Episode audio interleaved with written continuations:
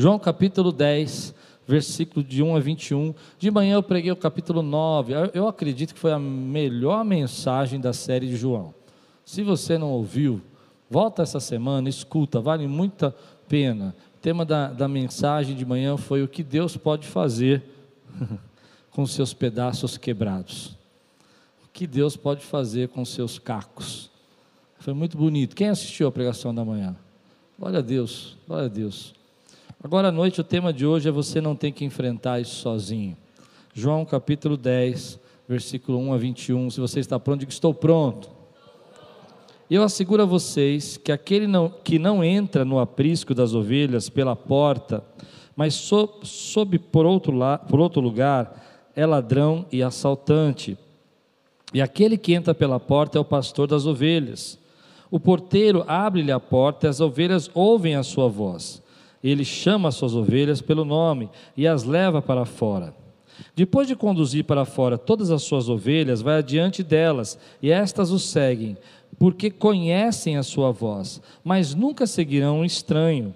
Na verdade, fugirão dele, porque não reconhecem a voz de estranhos. Jesus, Jesus, usou essa comparação, mas eles não compreenderam o que ele estava falando. Então Jesus afirmou de novo: Digo a verdade, eu sou a porta das ovelhas. Todos que vieram antes de mim eram ladrões, assaltantes, mas as ovelhas não ouviram, não os ouviram. Eu sou a porta, quem entra por mim será salvo entrará, sairá e encontrará pastagem. O ladrão vem apenas para roubar, matar e destruir. Eu vim para que tenham vida e a tenham plenamente. Eu sou o bom pastor. O bom pastor dá a vida, dá a sua vida pelas ovelhas. O assalariado não é o pastor a quem as ovelhas pertencem. Assim, quando vê que o lobo vem, abandona as ovelhas e foge. Então o lobo ataca o rebanho e o dispersa. Ele foge porque é assalariado e não se importa com as ovelhas. Eu sou o bom pastor, conheço as minhas ovelhas e elas me conhecem. Assim como o Pai me conhece eu, e eu conheço o Pai. E dou a minha vida pelas ovelhas. Tem outras ovelhas que não são deste aprisco. É necessário que eu conduza também. Elas ouvirão a minha voz, e haverá um só rebanho e um só pastor.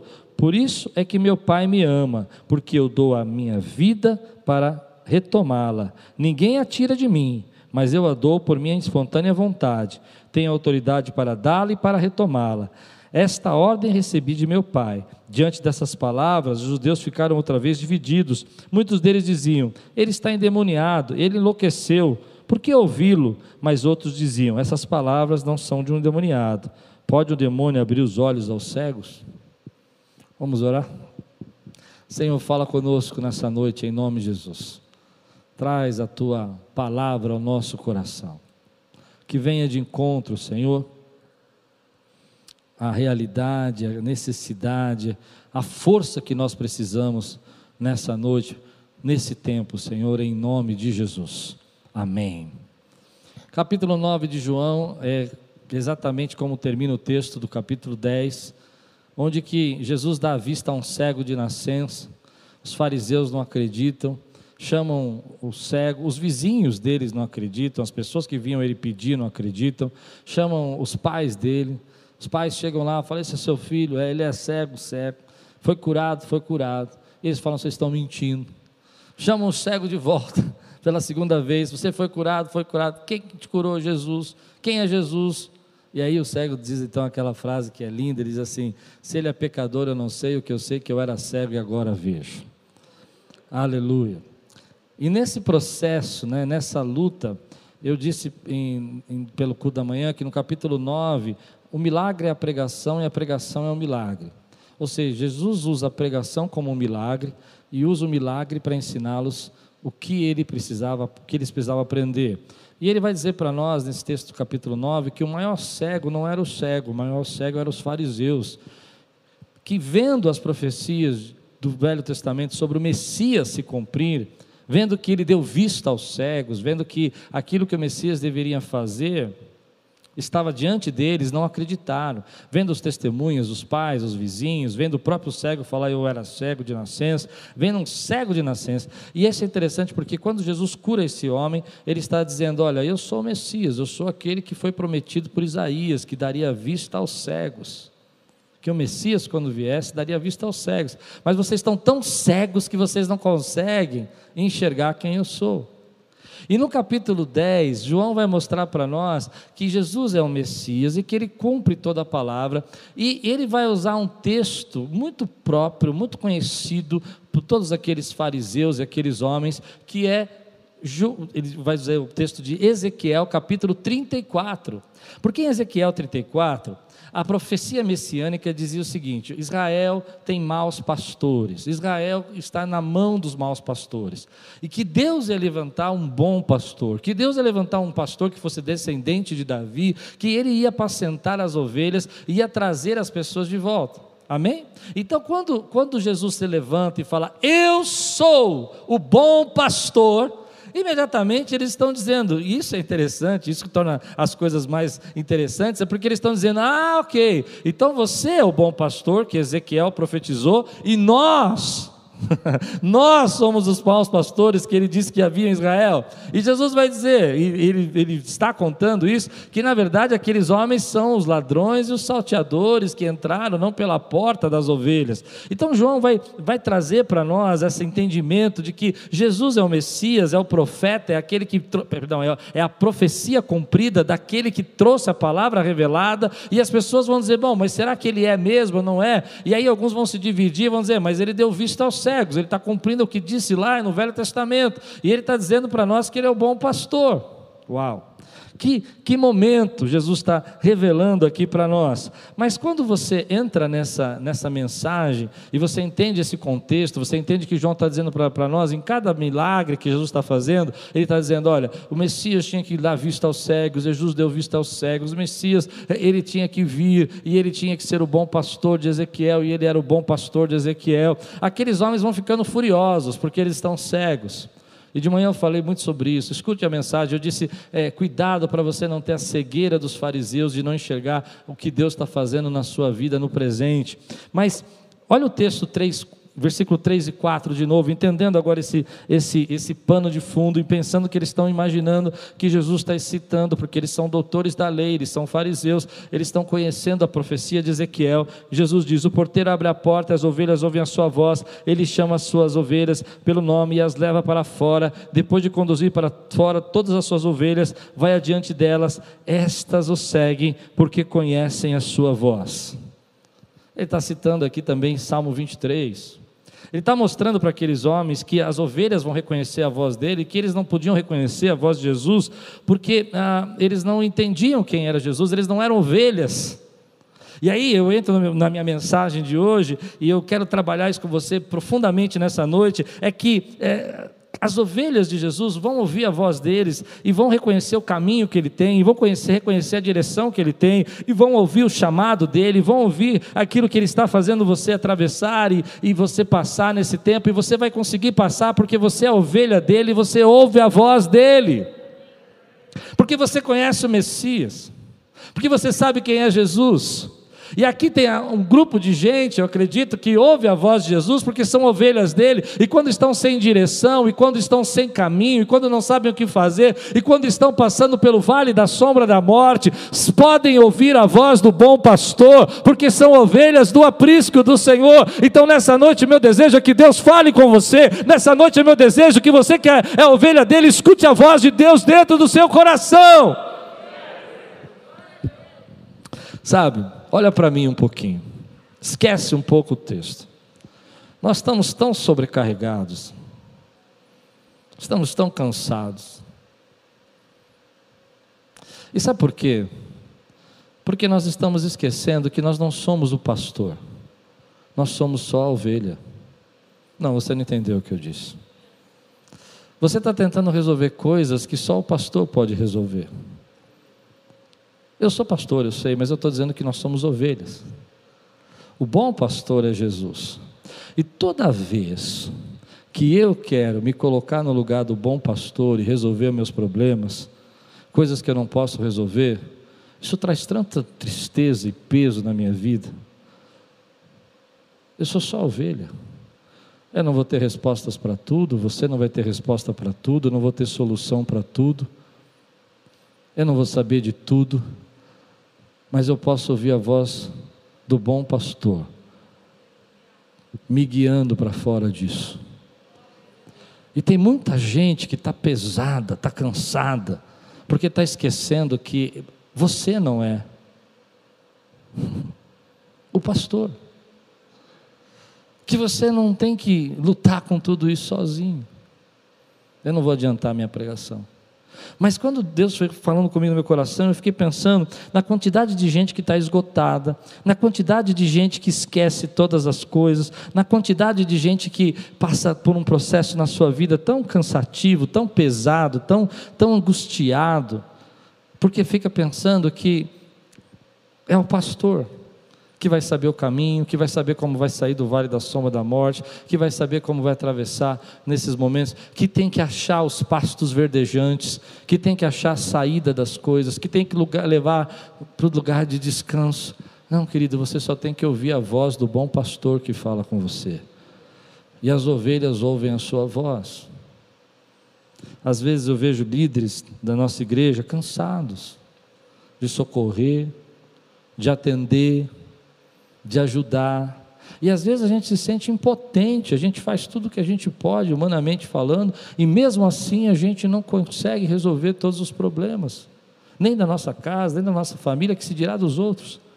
Mas aí Deus vem no meu coração e diz assim: ei, nesse tempo você precisa reconhecer que você não está sozinho, que não é você que vai achar os pastos verdejantes, que não é você que sabe o caminho para sair do vale da sombra da morte que você é apenas uma ovelha. E que eu vou conduzir a tua vida e eu vou falar com você no profundo do teu coração. Então descansa. Descansa porque você tem um bom pastor. Descansa porque você tem um bom pastor que dá a vida pelas ovelhas. Descansa porque aquilo que você está tentando resolver é o bom pastor que vai resolver. E você pode ir para os para as águas tranquilas, você pode deixá-las refrigerar a sua alma, porque você sabe que o bom pastor está cuidando de você. Tem muita gente, eu vou voltar um pouco, porque eu acho que você não pegou a minha conexão. Tem muita gente cansada, tem muita gente esgotando-se nesse tempo, pensando que é o pastor, que vai resolver tudo, que vai achar o caminho, que vai dar a resposta. Mas nós não somos.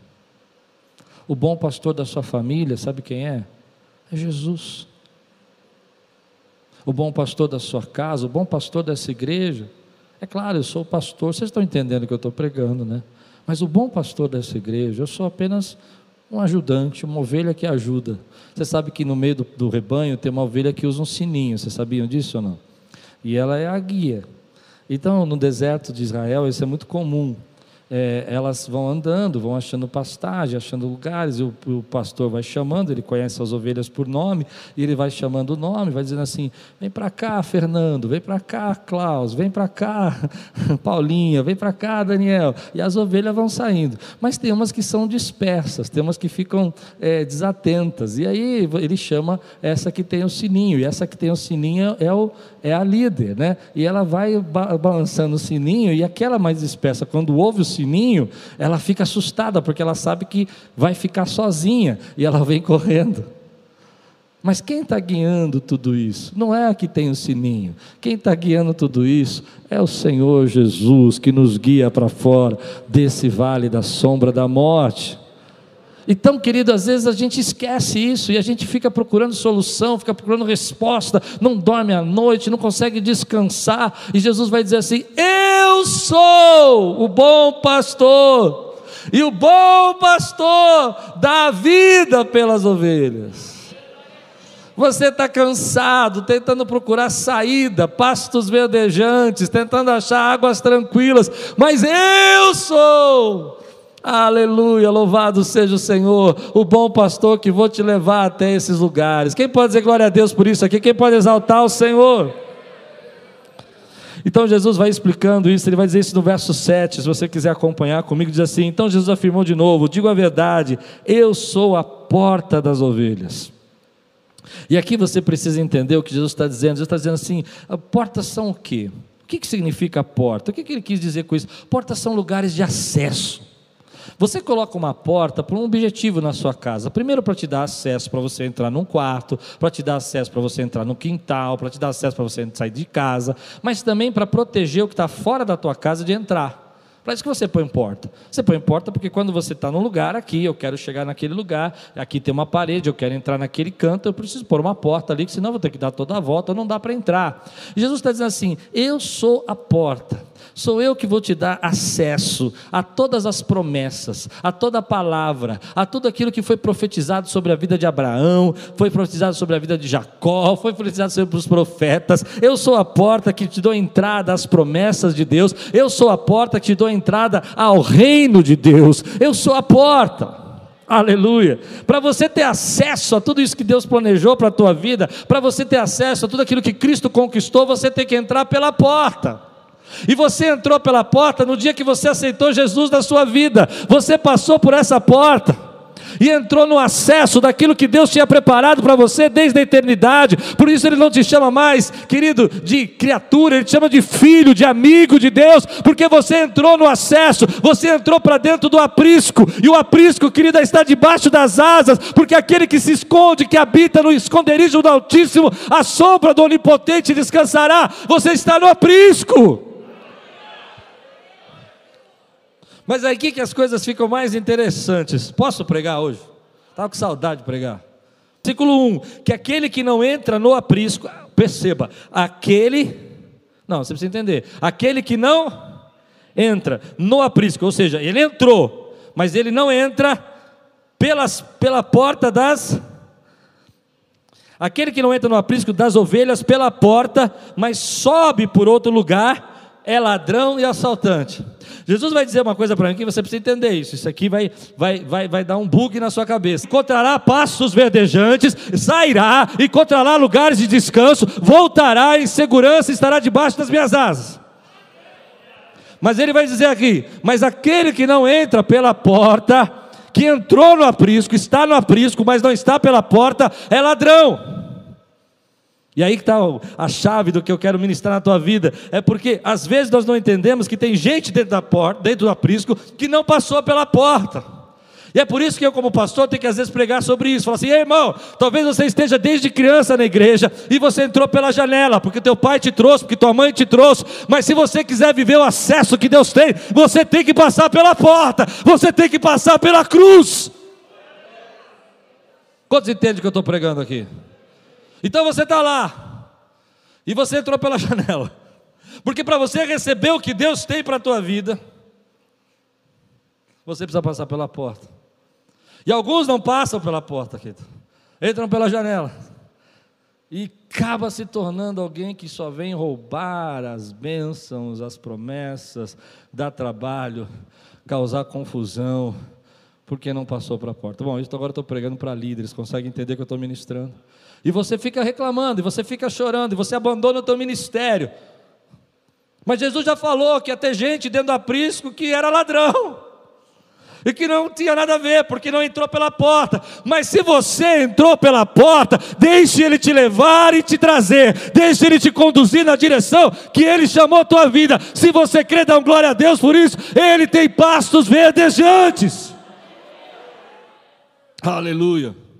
Então Jesus vai dizer no verso 9: Eu sou a porta, quem entra por mim será. Entendeu o que eu estou pregando agora? Quem entra por mim será salvo, entrará e sairá e encontrará pastagem. Entrará e sairá e encontrará descanso, graça, resposta, abrigo, socorro e será salvo. Eu entro porque sei que aqui Deus está me guardando, e quando Ele me põe lá fora, no mundo, Ele me leva para pastos verdejantes e guarda a minha vida, porque Ele é o bom pastor que dá vida pelas suas ovelhas. Aleluia. Então, Deus vai continuar falando para eles assim: olha, você não precisa se preocupar, porque eu vou encontrar pastagem para vocês. E no verso 10, é aí que as coisas ficam mais complicadas. Ele vai dizer: o ladrão vem apenas para roubar, matar e destruir. E eu vim para que tenham vida e tenham plenamente. É claro que eu posso usar esse texto, já usei várias vezes, para falar do diabo. O diabo veio para matar, roubar e destruir. Mas como a gente está no estudo, eu quero que você entenda que Jesus não está pensando no diabo aqui. Você pode usar, porque a missão do diabo é claro, matar, roubar e destruir. Amém? Mas Jesus está falando de quem? De quem não entrou pela porta. E quem não entrou pela porta? Os fariseus. Os falsos profetas, os falsos pastores de Ezequiel 34. Entende o que ele está dizendo? Ele está dizendo: olha, essas pessoas que não passaram pela porta, que não querem passar pelo acesso que Deus me mandou trazer para você, que eu sou o Messias, o Filho de Deus, o Salvador, se tornaram ladrão, salteadores, e eles só entram para matar, roubar e destruir. É claro que você vai usar esse texto, entendendo que Jesus já falou isso em outros textos, que eles são filhos do diabo, porque eles fazem a obra do diabo, e o pai deles é a mentira. Lembra que Jesus falou, nós estudamos isso? O que quer dizer? É que Jesus está dizendo aqui: olha, você que está vivendo através disso, tentando viver dessa vida religiosa, você está vivendo através, na verdade, está vivendo uma vida de roubo, de perdas. Você precisa acessar o Senhor pela porta que eu, que Ele é para a tua vida. Mas é evidente também que Jesus está declarando aqui algo que você precisa entender se você quiser amadurecer. Ele está dizendo que o ladrão viria. E às vezes o ladrão, querido, é um, um inimigo, o diabo. E às vezes o ladrão é alguém que entra, que não passou pela porta, que te fere dentro da igreja. Ah, parei de pregar. Que rouba o teu ministério. Que para o que Deus quer fazer na tua vida. Algumas pessoas queriam se converter quando Jesus curou o cego. Algumas pessoas queriam entender que ele era o Messias, porque ele estava cumprindo as profecias de Isaías. Então Jesus está dizendo: Olha, você precisa entender, eu sou o bom pastor. E esse ladrão vai roubar tudo o que Deus quer fazer na tua vida. E tem muita gente que é roubado assim roubado dos seus planos, dos seus ministérios. Outro dia eu ouvi uma frase assim: ser pastor é ser perseguido. Ser pastor é ser incompreendido. Vocês já viram essas histórias que põe na internet? É verdade. A gente é tudo isso aí. Ser pastor é ser caluniado, é ajudar o outro e ser abandonado. Mas eu, eu, eu vou ser sincero aqui, com toda a minha paz no coração. Já fui caluniado, enganado, traído, blá, blá, blá, blá, blá, blá. Essa choração toda. Mas recebi muito mais amigos, família, gente que adora a Deus do que me traíram. Não, eu, eu quero que você entenda. Jesus está dizendo aqui que vai ter ladrão. E que ele vai estar tá, não lá fora, vai estar dentro do aprisco. Se tivesse lá fora, era fora. Eu me lembro, de, era fácil, né? Se tivesse lá fora, era fácil. Era fora, está lá fora. Eu me lembro de um texto que, que eu preguei aqui há muitos anos atrás, é que o que, que fazia a serpente dentro do jardim do Éden? Lembra quem estava aqui? Por que dentro do jardim do Éden tinha uma serpente? Se era o jardim do Éden. O que, que fazia ela lá? Porque mesmo nos lugares de, de mais guardados por Deus, são lugares onde o inimigo tenta provocar e destruir a nossa vida. E tem muita gente triste, ferida, machucada, porque as pessoas pensam que porque passaram pela porta, os ataques acabaram. Quantas vezes você escuta a gente dizendo assim: ah, porque eu pensei que na igreja as pessoas iam ser mais legais? Não, e elas são. Tem uns que não são. Simples assim. Tem muita gente que ora por mim, que clama pela minha vida, que intercede, que tosse. Mas tem lá uns que são uns enviados assim. Vamos parar aqui, né?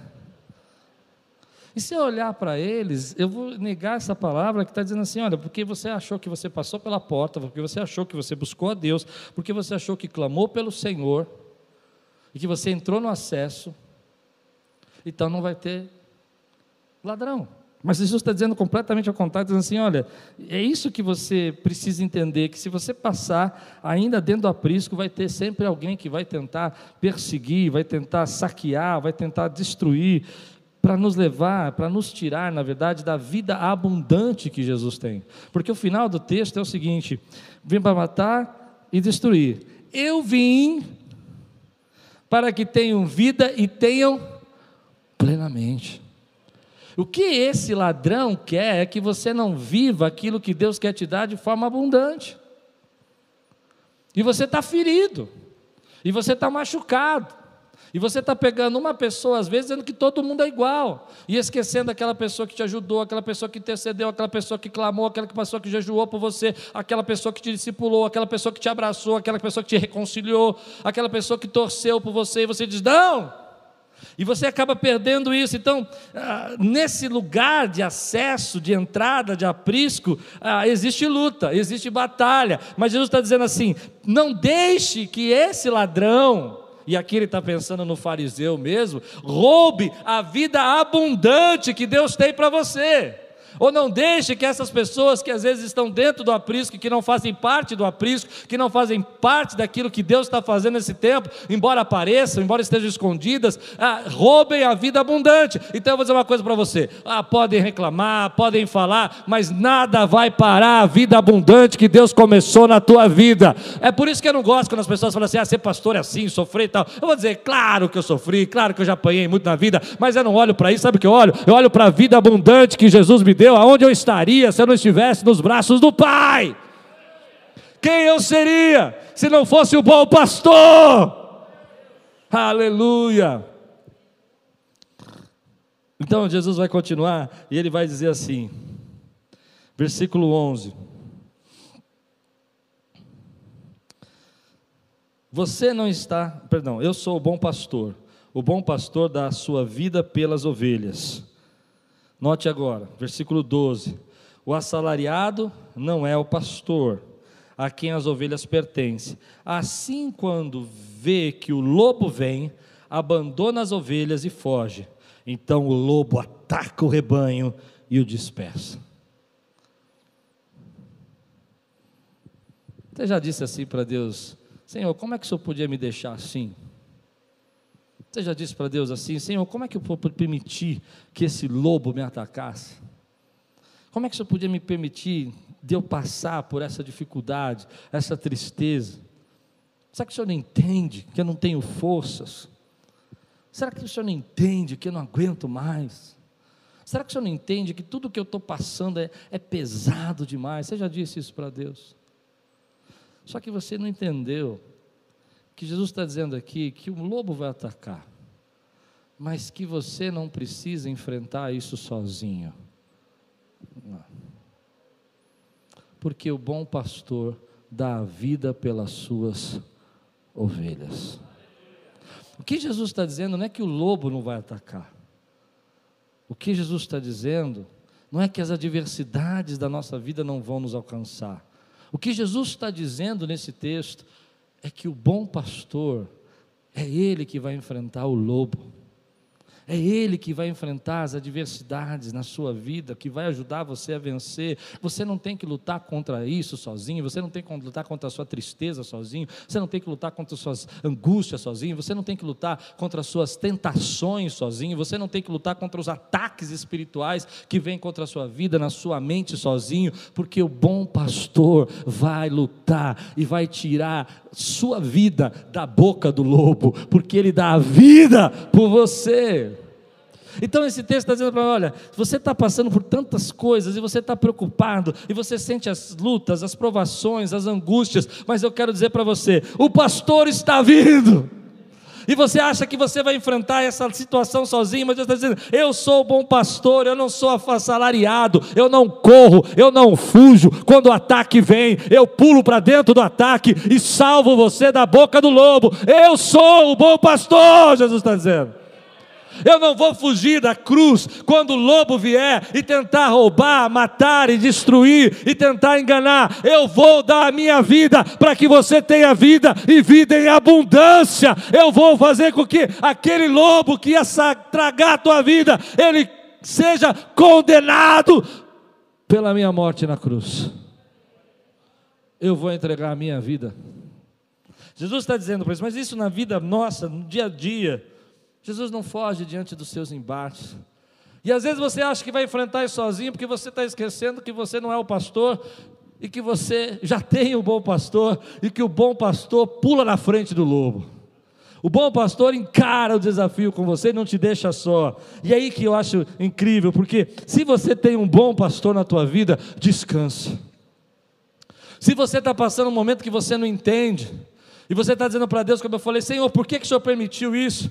Você precisa entender que Ele nunca deixou de dizer que haveria ladrões no aprisco e lobos tentando pegar, e que alguns falsos né, não iam estar te protegendo na hora que deveriam, mas Ele é o bom pastor, e ainda que todos fugissem, todos esquecessem, Ele enfrentaria com você. Você não precisa enfrentar essa luta sozinho, você precisa entender que Deus está na frente e que você tem um bom pastor na tua vida. Aleluia. Isso me traz paz. Traz paz para você. Porque às vezes a gente acha que vai enfrentar tudo isso sozinho mas basta ouvir a voz. E o bom pastor fala, e as suas ovelhas ouvem a sua voz. E o bom pastor fala, e as pessoas seguem o que ele está dizendo. Basta confiar nele. Ele é o teu defensor. Ele é o teu provedor. Ele é o teu sol. Ele é o teu escudo. Ele é o teu refúgio. Ele é a tua fortaleza. Ele é o teu socorro presente na angústia. Ele é o bom pastor. Então, às vezes, a gente se sente tão sozinho, angustiado, tão perdido, porque a gente esquece que Jesus é o que vai enfrentar esse lobo para nós. Não é você que tem que enfrentar ele. Quem enfrenta o lobo não é a ovelha. Quem enfrenta o lobo é o bom pastor. E às vezes o inimigo se levanta e ataca e rouba a tua esperança e saqueia, e tenta roubar, e tenta matar, e se puder destruir. Mas quando você passou pela porta, quando você se tornou ovelha, você tem um defensor, você tem um vingador, se preferir, tem um redentor, tem alguém que deixa 99 guardada e vai buscar a perdida vai tirar ela da boca do lobo, vai tirar da boca da destruição e vai trazer de volta para o aprisco. Você está cansado porque você acha que é o pastor e tem que fazer tudo sozinho, mas você só é ovelha. Você está cansado porque acha que tem que enfrentar o ovo, o lobo sozinho e você só é ovelha. E você está esquecendo que o bom pastor pula na frente do lobo e enfrenta o lobo, para que você possa ter vida e vida em abundância. Aleluia. Glória a Deus. Uma das artimanhas do inimigo é isolar. Eu gosto muito de assistir Discovery Animal, sabe aquele canal? Ou até os vídeos que aparecem assim de caça de, de animais caçando. E é interessante que eu não sei porque eu gosto de assistir quando os leões tentam pegar um animalzinho e eu fico triste que ele vai morrer, fico chateado. E é interessante que estudando esse texto me veio algo no coração. Que uma das coisas que eles fazem muito, né, é que quando aquele animalzinho está lá, desapercebido, saindo de perto da mamãe, do papai, geralmente uma, um animal mais fraco, ou um pouco mais velho, ou um pouco mais novo, que não assim, gosta de correr, eles vão empurrando já percebeu? Eles vão colocando distante cada vez mais, eles vão cercando. E a estratégia é isolar. Quando eles conseguem isolar aquele animalzinho do restante do rebanho, da manada inteiro, que é enorme, então eles conseguem facilmente dominar e devorar. E uma das coisas que eu fico pensando é que, às vezes, a maior artimanha do inimigo nesse tempo é tentar isolar você para te destruir. Ele começa a criar situações ele começa a criar problemas, como eu falei, de pessoas, coisas que às vezes alguém disse ou coisas que você colocou na sua cabeça. E você começa a se isolar. Amém? E quanto mais isolado você vai ficando, mais fácil é para que a, a sua vida seja tomada e destruída. Você diz, vou ficar sozinho. Você diz, as pessoas não são boas para mim. Não há ninguém legal. Eu escutei uma vez uma pessoa, todos são bandos de falsos. Eu disse, eu também. A pessoa, é, você mais ou menos. Eu falei, então, amém, né? Então, o que você está fazendo aqui? na minha sala conversando comigo. Mas na verdade a pessoa não percebe que esses pensamentos vão entrando na mente da pessoa com a intenção de isolar. Quer dizer que se todos são, não sobra ninguém. Quem está entendendo o que eu estou pregando aqui? E você começa então a ficar sozinho. Ninguém me ama, ninguém me reconhece. Frases como: Eu não sou valorizada aqui, eu não sou valorizado ali. Frases do tipo: olha, aquelas pessoas eu não ando mais com ela porque nenhuma delas são, é, é, é, são crentes de verdade. E na verdade a gente não percebe que é, você vai se afastando. E aí eu já vi isso muitas vezes, as pessoas dizem assim: então eu vou me afastar. Ah, eu não vou mais, eu não preciso mais. Eu não preciso dessas pessoas. Eu preciso de um tempo para repensar algumas coisas. E ao invés de você, por exemplo, vamos colocar isso no casamento, você trazer de volta o seu casamento, você acaba destruindo, porque quanto mais a distância, mais a frieza. E quanto mais a frieza e mais isolamento, mais fácil você ser devorado. E ao invés de você estar junto, aliás, uma coisa que eu sempre falei no conselhamento de casal, brigou, não vai para casa da mamãe. Vai dormir na mesma cama. Porque a coisa mais difícil que tem é você dormir na mesma casa, cama com alguém brigado. Porque de manhã você vai olhar para ela, oi, oi. Vai dormir mal também, porque vai dormir na pontinha do colchão para não encostar. Pensa que eu não sei? Então, à noite, de manhã, depois de uma noite horrível de sono, na pontinha do colchão, bravo, sem poder voltar para a casa da mãe, da mãe, você só tem dois caminhos. Ou você pede perdão, ou vai sofrer bastante. Então, Hoje eu vejo que o inimigo quer isolar a gente para conquistar, criar problemas, colocar pessoas dentro do aprisco que ainda não passaram pela porta, colocar coisas na nossa mente. E você começa a olhar para o seu marido e você não enxerga, como eu preguei de manhã, as bênçãos e as coisas boas que Deus está fazendo através da vida dele na sua vida, ou na sua esposa também, e você não consegue enxergar. E aí você começa a dizer esse tipo de coisa que eu disse: olha, você você, você não entende. Eu não vou mais fazer nada porque as pessoas me criticaram. Porque alguém disse que eu não devia ter feito isso. E você não está percebendo que quando você está permitindo isso acontecer, você está se isolando. E quando você ficar completamente isolado, então você pode ser conquistado, destruído. Essa é a artimanha do inimigo. E tem muita gente que não enxerga isso eu vou me isolando da minha família, vou isolando da minha casa, vou me isolando, e às vezes me isolando dentro de casa, às vezes eu estou dentro de casa, mas estou isolado, porque não preciso ficar distante para me isolar. Principalmente os homens, né? Os homens sabem como entrar nas suas cavernas. Dentro das casas constroem as suas cavernas. E eles conseguem se isolar. E nesse isolamento você não percebe, você acha que isso é natural, que você tem que ter paz na sua vida, que todo mundo é ruim, que você precisa entender que você precisa de um tempo, afinal de contas, como é que vai ser? Não dá para aguentar tudo isso. E o inimigo que veio matar, roubar e destruir. Ele já começou a te separar, que nem aqueles filmes que eu contei para você. Te levar para longe da mamãe, para longe do rebanho, para longe da manada. Mas dificilmente você vai ver ele pegar lá no meio da manada. Dificilmente você vai ver uma cena, eu praticamente todos que eu vi, acho que uma vez eu vi que a manada se dividiu no meio e eles tentaram pegar o do meio, mas foi complicado. Foi complicado. Foi complicado. E se eu não me engano, eles não conseguiram. Porque quando você está no meio, quando você está debaixo daquilo que Deus está fazendo, seu coração é aquecido. Você começa a enxergar as, as coisas que você não conseguia enxergar, enxergar as verdades que você não podia enxergar. Então a artimanha do inimigo sempre foi essa. E aqui Jesus vai chegar para nós e vai dizer assim: olha, não, não permita, não deixe que você entenda na sua própria vida que você vai ter que enfrentar o lobo. Quem dá a vida pela ovelha sou eu. E eu vou enfrentar o lobo. Continua no aprisco. Continua guardado por mim. Continua debaixo da minha vontade, porque eu sou o bom pastor. Você recebe essa palavra hoje na sua vida? Eu quero terminar agora e dizer para você: essa palavra falou muito comigo, foi muito simples. Mas quando eu escutei Jesus falando comigo, olha, você está tão cansado porque você acha que é o pastor, e você está esquecendo que quem é o pastor sou eu, meu coração descansou.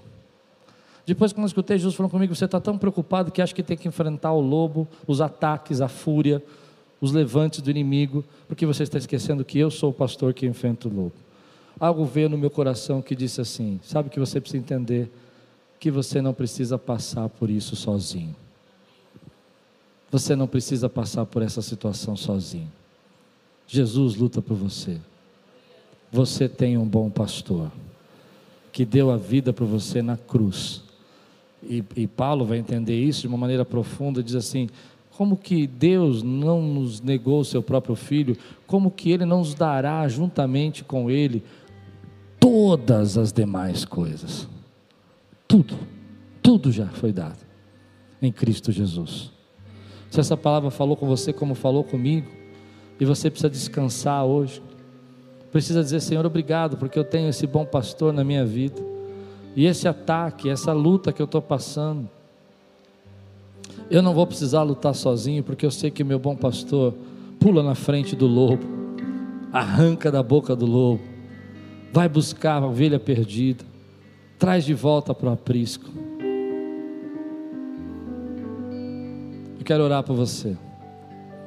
Se nessa noite Deus está falando com você, fica de pé no teu lugar. Quero orar com você em nome de Jesus.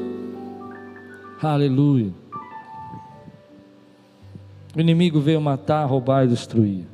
Eu disse para você que nesse texto o inimigo é o religioso.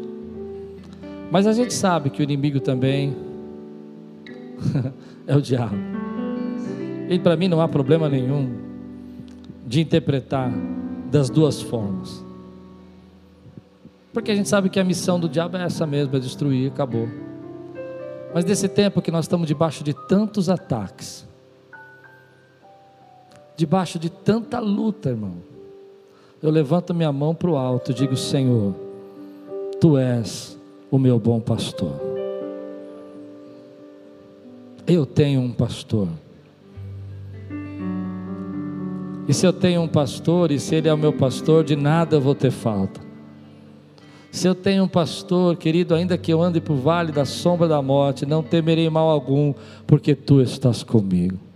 Se eu tenho um pastor, querido, eu sei que ele me leva a pastos verdejantes. Eu entro e saio. Vou e volto dos pastos verdejantes.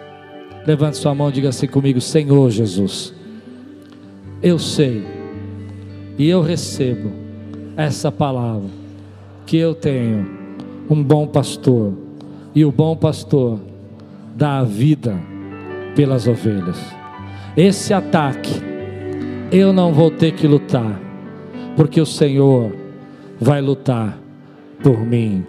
Dá um grande glória a Deus aquele que você está guardando. Aleluia! Oh glória! Uau! Minha fortaleza, és o meu sustento a minha riqueza, és o meu socorro. Quando o mal vem me afligir, tu és Deus em tudo. Deus em tudo. Diz aí, és tudo pra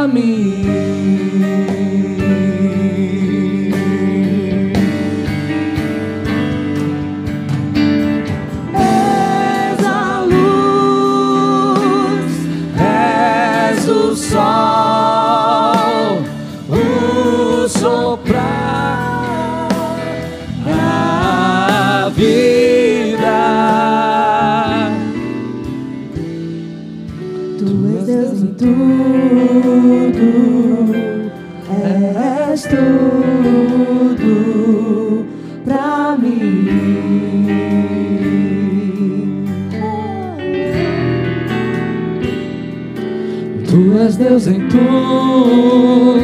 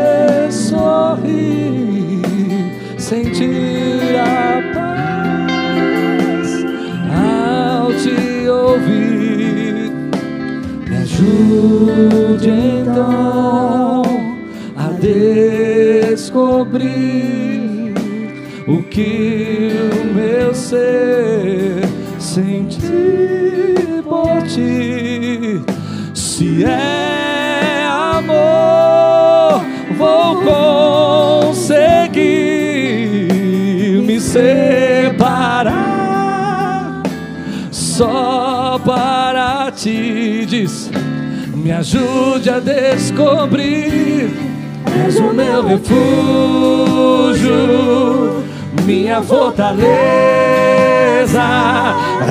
és o meu sustento, a minha riqueza, és o meu socorro quando o mal vem me atingir. Tu és Deus em tudo, tu és Deus em tudo. Sabe, nesse tempo está tão difícil, tantas lutas, tanta batalha, não é? Levanta a tua mão e diz assim: Senhor, eu tenho um bom pastor que dá a vida pelas ovelhas.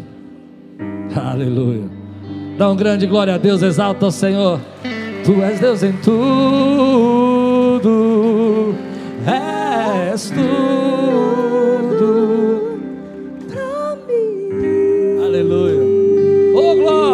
Deus a sua semana, uma semana de graça e paz. E quando você estiver aí na luta, na- no ônibus, no trem, no carro, em casa, passando por preocupações, lembra, eu tenho um bom pastor. Aleluia. Ah, esse lobo que está me atacando, ele não vai me ferir, porque o meu bom pastor pula na frente dele, arranca ele daqui, põe ele para fora da minha casa, põe ele para fora do meu lar, põe ele para fora da minha família. Ele é o meu bom pastor. Aleluia. E tudo quanto você fizer, Prospera. que a graça do nosso Senhor e Salvador Jesus Cristo, o amor de Deus, a comunhão e a consolação do Santo Espírito estejam com todos nós, hoje e sempre. Amém. Deus te abençoe, em nome de Jesus. Deus te abençoe. Vai na paz, querido. Obrigado por você estar aqui, obrigado por você estar em casa. Tempo de bênção de Deus. Aleluia. Oh, impressionante, infinito e ousado.